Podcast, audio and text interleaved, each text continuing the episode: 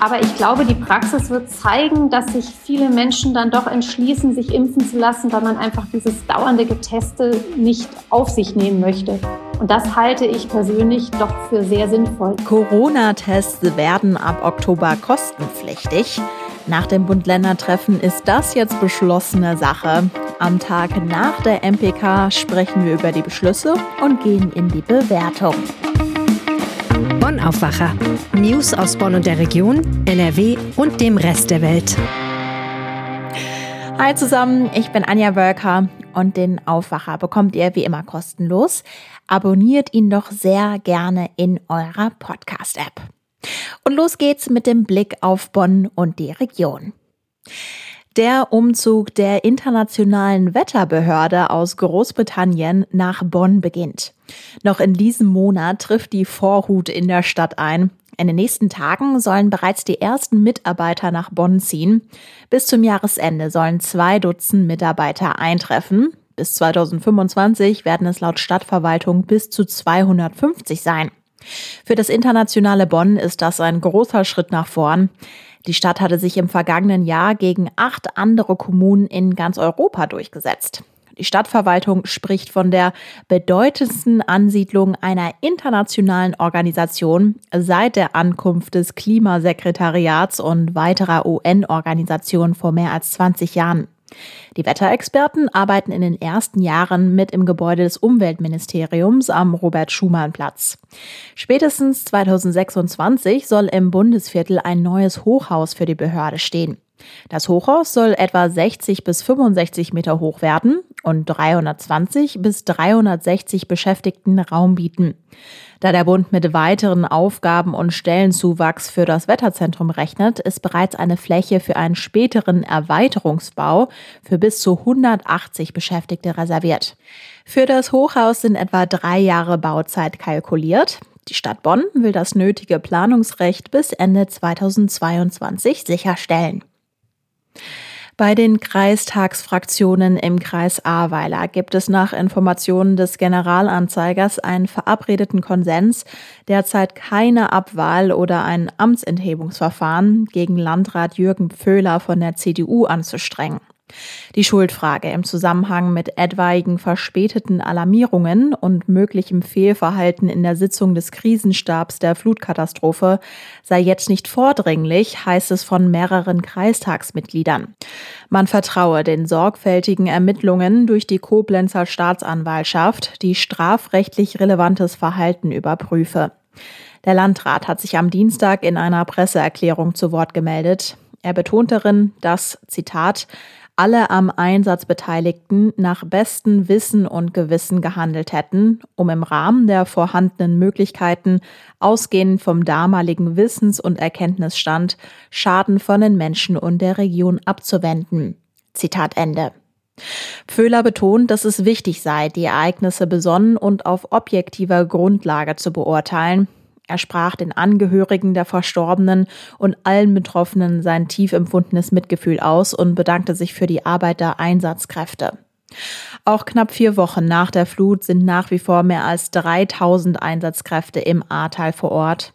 Im Fokus stehe weiter der Wiederaufbau der Trinkwasserversorgung, die Entsorgung von Ölwassergemischen und die Versorgung der Bevölkerung, teilte der Krisenstab mit. In Bonn hat Deutschlands erstes Probierhaus eröffnet. Die Probanden testen und bewerten dort Lebensmittel.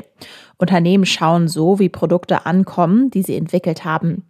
Regelmäßig finden in dem Probierhaus an der Dottendorfer Straße vergütete Blindverkostung mit potenziellen Verbrauchern statt. Drei Arten von Unternehmen wenden sich an das Probierhaus, erklärt Manager Jonathan Schweigle. Das sind zum einen Hersteller, die in der Entwicklungsphase für ein neues Produkt sind. Das sind zum anderen Lebensmittelprozenten, die ein fertiges Produkt haben und den Vergleich mit Wettbewerbern suchen. Aber auch Handelsketten wenden sich an das Probierhaus. Sie möchten wissen, ob es sich lohnt, ein bestimmtes Produkt in ihr Sortiment aufzunehmen. Das Probierhaus testet die Produkte mit mindestens 85 Personen. Die Zeit im Probierhaus ist begrenzt, damit die Reaktionen der Tester möglichst unvermittelt kommen. Etwa eine halbe Stunde ist pro Sitzung eingeplant Rund zehn Fragen werden zu jedem Produkt beantwortet. So sollen die Tester beispielsweise angeben, ob etwas zu süß, zu salzig, zu scharf oder eben nicht zu süß, salzig oder scharf genug ist. Grundsätzlich kann sich jeder auf der Homepage anmelden, sagen die Verantwortlichen. Es gibt Kritik am fachlichen Führungsstil von Bonns Polizeipräsidenten Frank Höfer. In einem Interview mit dem GA hatte er sogenannte erkennungsdienstliche Maßnahmen, bei denen beispielsweise Fingerabdrücke von Verdächtigen genommen werden, zum sogenannten Standard erklärt. Aus Sicht des GA-Lesers Gerhard von Karnitz sei das ein, Zitat, schwerwiegender Grundrechtseingriff, der nicht ohne weiteres zu rechtfertigen sei.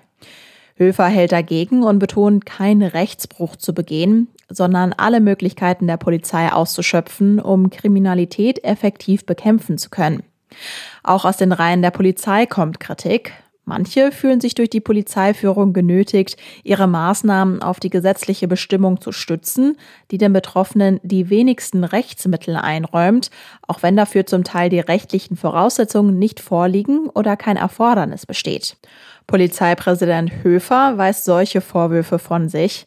Bei den erkennungsdienstlichen Behandlungen gebe es zurückgehende Zahlen. Bei der Gewerkschaft der Polizei sind darüber noch keine Beschwerden aufgetaucht. Kommen wir zu den Corona-Beschlüssen. Zwei große Themen hatten sich Bund und Länder gestern vorgenommen. Also bevor wir zu den Corona-Maßnahmen kommen, schauen wir als erstes auf die Hochwasserkatastrophe. Denn es kommt so, wie auch schon vorab berichtet wurde. Bei dem Treffen wurde ein Fluthilfefonds von 30 Milliarden Euro vereinbart. Über alle Beschlüsse spreche ich jetzt mit der Leiterin der Parlamentsredaktion in Berlin, Kerstin Münstermann. Hallo Kerstin. Ja, hallo aus Berlin. 30 Milliarden Euro, das ist ja eine riesige Summe. Wie schnell kann das Geld denn jetzt dort ankommen, wo es dann tatsächlich gebraucht wird? Ja, das ist äh, in der Tat die Kernfrage. Also man muss schon sagen, dass es sehr erstaunlich ist, wie schnell sich Bund und Länder auf diese Riesensumme geeinigt haben. Aber das ist, glaube ich, in ganz Deutschland allen klar. Die Schäden der Flutkatastrophe sind riesig, die Kosten immens und die Not sehr groß. Und dass man sich jetzt zu dieser hohen Summe bereit erklärt hat, zeigt, dass die Flutopfer nicht alleine sind und wirklich alle Länder, alle Ministerpräsidentinnen und Ministerpräsidenten sich da einig waren. Die Frage ist aber in der Tat, wie schnell geht das jetzt? Und da ist es besonders wichtig, dass man Bürokratie außer Acht lässt, dass also wirklich, so wie bei der Flut 2013, die Mittel schnell an geschädigte Privathaushalte und Unternehmen fließen, die eben nichts von den Versicherungen bekommen und dass die Mittel für die Infrastruktur, also um das öffentliche Leben in Teilen wiederherzustellen, auch nicht an Genehmigungsverfahren gebunden sind, sondern dass man wirklich schnell und unbürokratisch hilft. Und dann kann diese Riesensumme auch etwas bewirken. Und wenn ich das richtig verstehe, bevor es quasi zu diesen 30 Milliarden Euro letztendlich kommt, muss aber auch erstmal der politische Weg gegangen werden. Ja, also es ist jetzt nicht so, dass auf einmal das Geld da auf der Straße liegt, sondern es wird schon sehr genau geguckt, für was setzt man es ein. Es ist eine sehr komplizierte Rechnung mit einem Sondervermögen des Bundes etc. pp für die Menschen vor Ort wird wichtig sein, wenn ich sage, ich habe kein Unternehmen mehr, ich habe kein Haus mehr, wo kriege ich das Geld schnell her, dass da jemand vor Ort auch wirklich weiß, wie man diese Mittel anzapfen muss. Aber insgesamt wird es natürlich Jahre dauern, bis Dinge wiederhergestellt sind. Kommen wir zu Corona. Bund und Länder haben sich nach den Worten von NRW-Ministerpräsident Armin Laschet auf eine Ausweitung der Testpflicht geeinigt. Zitat, wir werden mehr testen, statt zu schließen. Was heißt das? Das heißt einfach, man will von Seiten der Politik, ob nun in Bund oder Land, auf jeden Fall vermeiden, dass es erneut einen Lockdown gibt. Und um diesen Lockdown im Herbst zu begegnen, hat man sich jetzt schon auf, wie ich finde, drastischere Maßnahmen für ungeimpfte geeinigt. Die müssen sich einfach ab dem 23. August sehr viel mehr testen lassen als bisher. Und ab Oktober werden diese Tests auch nicht mehr kostenfrei sein, so wie es ja jetzt der Fall ist. Und damit entsteht gewissermaßen, es ist eine Art Erpressung, doch ein großer Druck auf die Ungeimpften, sich vielleicht dann doch impfen zu lassen. Gehen wir da mal genauer drauf ein, auf beide Punkte. Du hast gesagt, sehr viel mehr testen als vorher. Momentan sind die Testpflichten ja in unterschiedlichen Bereichen an die Inzidenzstufen gekoppelt.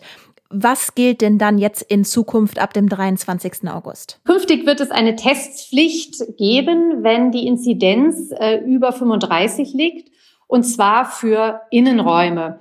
Was sind Innenräume? Das hat die Politik auch ganz klar definiert äh, gestern am Dienstag. Und zwar hat man gesagt, es sind unter anderem Innengastronomie, also Restaurants, drinnen, Kneipen auch. Das Kino zählt dazu, aber auch der Friseur zählt dazu. Also alles, was innen stattfindet.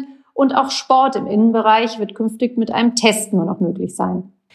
Aber, jetzt kommt das Aber, davon kann es auch Ausnahmen geben. Wann denn? Ja, Ausnahmen gibt es natürlich ähm, für alle Kinder und Schüler, denn die sind ja von der Impfpflicht sozusagen, also von der indirekten Impfpflicht insofern ausgenommen, weil sie einfach noch kein zugelassenes Medikament für sie gibt, mit dem sie geimpft werden könnten.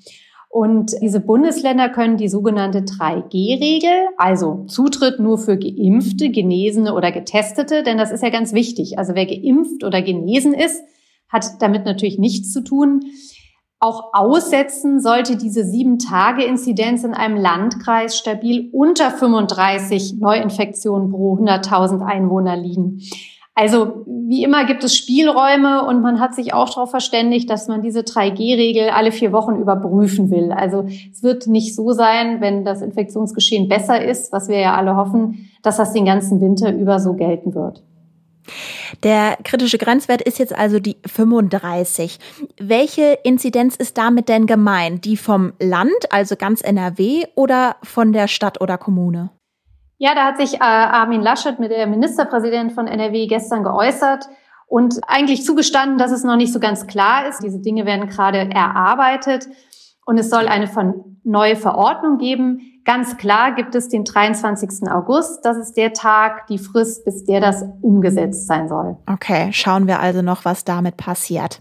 Du hast es auch schon angesprochen. Eine Stellschraube sollen die Tests sein, die dann ab dem 11. Oktober kostenpflichtig werden. Laut Armin Laschet haben sie extra diesen Zeitraum gewählt, damit sich die Menschen bis dahin jetzt noch erst und zweit impfen können. Wie schätzt du das denn ein? Wird das wirklich der ausschlaggebende Hebel sein, dass wirklich mehr Leute sich jetzt impfen lassen? Also da hilft ein Blick nach Frankreich ins Nachbarland. Dort war exakt diese Maßnahme sehr, sehr hilfreich. Auf einmal haben sich mehr Menschen impfen lassen, weil es natürlich teuer wird, wenn man ununterbrochen für Veranstaltungen, die man gerne wahrnehmen möchte, getestet werden muss und das selbst bezahlen muss. Ich finde, es ist schon eine harte Aussage. Also man kann natürlich auch argumentieren, dass wenn es äh, was kostet, sich weniger Menschen testen lassen, was nicht gut ist, weil man dann die Infektion nicht findet. Aber ich glaube, die Praxis wird zeigen, dass sich viele Menschen dann doch entschließen, sich impfen zu lassen, weil man einfach dieses dauernde Geteste nicht auf sich nehmen möchte. Und das halte ich persönlich doch für sehr sinnvoll, denn außer Impfen sehe ich keinen Weg, diese weltweite Pandemie so zu beenden, dass unser Alltag, den wir uns ja alle so sehr zurücksehnen, wirklich wiederkommt. Mhm. Wir hatten gestern im Aufwacher auch schon drüber geredet. Es gibt viele Menschen, die fordern, dass auch der Inzidenzwert nicht mehr der alleinige Kennwert der Corona-Pandemie sein soll. Dazu gehören zum Beispiel NRW-Ministerpräsident Armin Laschet und auch sein Stellvertreter Joachim Stamp. Dazu gab es gestern aber nichts, also inwiefern dieser Inzidenzwert potenziell geändert werden würde in Zukunft. Hat dich das überrascht, dass es dazu keine ja, Beschlüsse gab? Das fand ich ziemlich schwach, denn man hatte ja nun lange genug Zeit, sich genau das zu überlegen. Also inwieweit spielen den Inzidenzwert künftig die Hospitalisierung, also die Zahl derer, die im Krankenhaus liegen, mit rein? Inwieweit spielt die Impfquote eine Rolle? Inwieweit vielleicht auch schon eine genesenen Zahl? Also es gibt genug Indikatoren, die man mit einberechnen kann. Und dass das nicht geschafft wurde, habe ich nicht verstanden. Äh, Bayerns Ministerpräsident Markus Söder hat das offenbar ebenfalls nicht verstanden. Der hat sich zumindest nach der MPK ziemlich sauer darüber geäußert. Und ich glaube, da muss die Politik jetzt ganz, ganz schnell nachsteuern. Okay, dann äh, ziehen wir mal ein Fazit, weil auf der einen Seite gibt es dann eben ab dem 11. Oktober diese kostenpflichtige Test und wenn es so geht wie in Frankreich, könnten sie möglicherweise ein Hebel sein für mehr Impfungen. Gleichzeitig, ja, gab es noch keine Überarbeitung des Inzidenzwerts. Wie bewertest du dann also diese MPK, das Treffen von Bund und Ländern insgesamt? Sie wurde mal wieder ein Zwischenschritt genannt, also dass man sich jetzt mal auf Dinge verständigt und das dann nochmal überprüft. Das ist sicher zum Teil wahr. Aber ich muss sagen, mich hat dann doch überrascht, wie relativ schnell man sich einig war, dass man von Seiten der Politik auch im Wahlkampf Druck auf Bürger ausüben möchte. Denn nichts anderes ist das. Das kann man gut oder schlecht finden. Aber diese Beschlüsse sind ein massiver Druck auf ungeimpfte, die sich aber impfen lassen könnten. Und dann kann man als Politik bewerten, ist das sinnvoll oder nicht. Ich halte es persönlich für sehr sinnvoll, diesen Druck auszuüben, weil keiner von uns will nochmal in die Art Lockdown des letzten Jahres zurück. Kerstin Münstermann aus Berlin, ganz herzlichen Dank für diese Einschätzung. Kommen wir zu unserem zweiten Thema. Menschen, die genervt am Bahnhof stehen und auf ihren Zug warten. Dieses Bild wird es heute überall in Deutschland geben, denn seit gestern Abend fallen Dutzende Züge aus, auch bei uns hier in NRW, denn die Lokführer streiken für mehrere Tage. Das heißt, bis Freitag früh 2 Uhr geht nichts mehr. Grund dafür ist der Tarifstreit der Lokführergewerkschaft GDL mit der Deutschen Bahn. Seit gestern fällt der Frachtverkehr auf vielen Routen aus und heute und morgen, also für zwei Tage, betrifft der Streik auch Pendler und Urlauber. Was bedeutet der Streik für uns in NRW? Wie kommt ihr pünktlich von A nach B? Darüber hat meine Aufwacherkollegin Rosaria Kilian mit Wirtschaftsredakteur Reinhard Kowalewski gesprochen. Reinhard, stellen wir uns doch mal folgenden Fall vor. Ich stehe jetzt gleich am Gleis und möchte zum Beispiel von Düsseldorf nach Dortmund fahren. Ist das mit der Bahn möglich? Ja, erstmal schönen guten Morgen. Und die vielen, die jetzt an den Bahnhöfen warten und sich überlegen, wie sie zur Arbeit kommen. Ja, wir haben uns das relativ genau rausgesucht. Also Düsseldorf-Dortmund, ja, das geht, weil einer der beliebtesten Bahnen von NRW, der RE1 von Aachen über Köln, Düsseldorf, Essen, Dortmund, der wird gar nicht von der Deutschen Bahn gefahren. Und das ist eine der Besonderheiten hier in diesem Streik. Ähm, also ich würde mal ganz grob sagen, weit über die Hälfte der Züge in NRW werden fahren. Das liegt daran, dass der Betrieb dieser Züge im Auftrag des VRR und den VRS, also der Verkehrsverbünde, wurde ausgeschrieben. Und die Deutsche Bahn hat vor paar Jahren eine Reihe von Niederlagen erlitten und darum machen jetzt private Wettbewerber das Geschäft. Und Tatsache ist, dass der RE1 RX von Aachen nach Dortmund wird von Abelio betrieben. Also da können die Leute ganz normal fahren. Alles klar. Also nochmal zum Verständnis. Nur die Strecken, die von der Deutschen Bahn betrieben werden, sind heute betroffen. Genau. Die werden bestreikt, aber wie stark sie bestreikt werden, muss man jetzt mal abwarten es sind ja nicht alle Lokführer Mitglied der GDL. Also es kann gut sein, dass es dann so, was weiß ich, einmal eine Stunde in Zug gibt. Ich würde empfehlen, man muss auf die Apps gucken vom Verkehrsverband Rhein-Ruhr oder Verkehrsbund Rhein-Sieg oder von der Deutschen Bahn und dann wirklich die Verbindung raussuchen. Und da werden die zeigen, welche Züge fahren. Was ein bisschen ärgerlich ist, der VRR hat auf seiner App, zeigt er nicht, welche Firmen die Strecken betreiben. Also dafür haben die uns eine extra Grafik geschickt. Also die Apps zeigen nur, welche Strecken es gibt und welche Züge fahren, aber sie sagen nicht, die Strecke ist von der Bahn betrieben worden und die Strecke wird von Abelia oder von einer anderen Firma betrieben. Also da ist es tatsächlich interessant, sich unsere ähm, Tabelle mal anzugucken. Den Artikel mit der Grafik, den packen wir auch nochmal in die Show Notes. Betroffen sind zum Beispiel die Regionalbahnen 2, 4 und 8. Und bei den S-Bahn-Linien zum Beispiel die S1 und die S6 wenn meine Verbindung jetzt betroffen ist, gibt es die Möglichkeit, dass ich mein Ticket rückerstattet bekomme? Ja, also die Fahrgäste haben grundsätzlich ein Recht auf Rückerstattung. Allerdings müssen sie nachdem auch eine Stunde warten. Falls dann doch ein Zug kommt, haben sie den Anspruch nicht. Außerdem haben wir natürlich das Problem, dass bei uns im Verkehrsverbund in NRW viele Leute einfach nur mit einem Jobticket fahren. Also die kriegen natürlich erstmal überhaupt kein Geld zurück. Das ist sehr ärgerlich für die Leute. Erst die Corona-Krise, jetzt starke Schäden durch die Flutkatastrophe. Die Branche hat ein wirklich schwieriges Jahr hinter sich. Die Gewerkschaft fordert jetzt eine Corona-Prämie und Einkommenssteigerungen, also mehr Geld für die Lokführer. Reinhard, du vermutest aber ganz andere Gründe hinter dem Streik.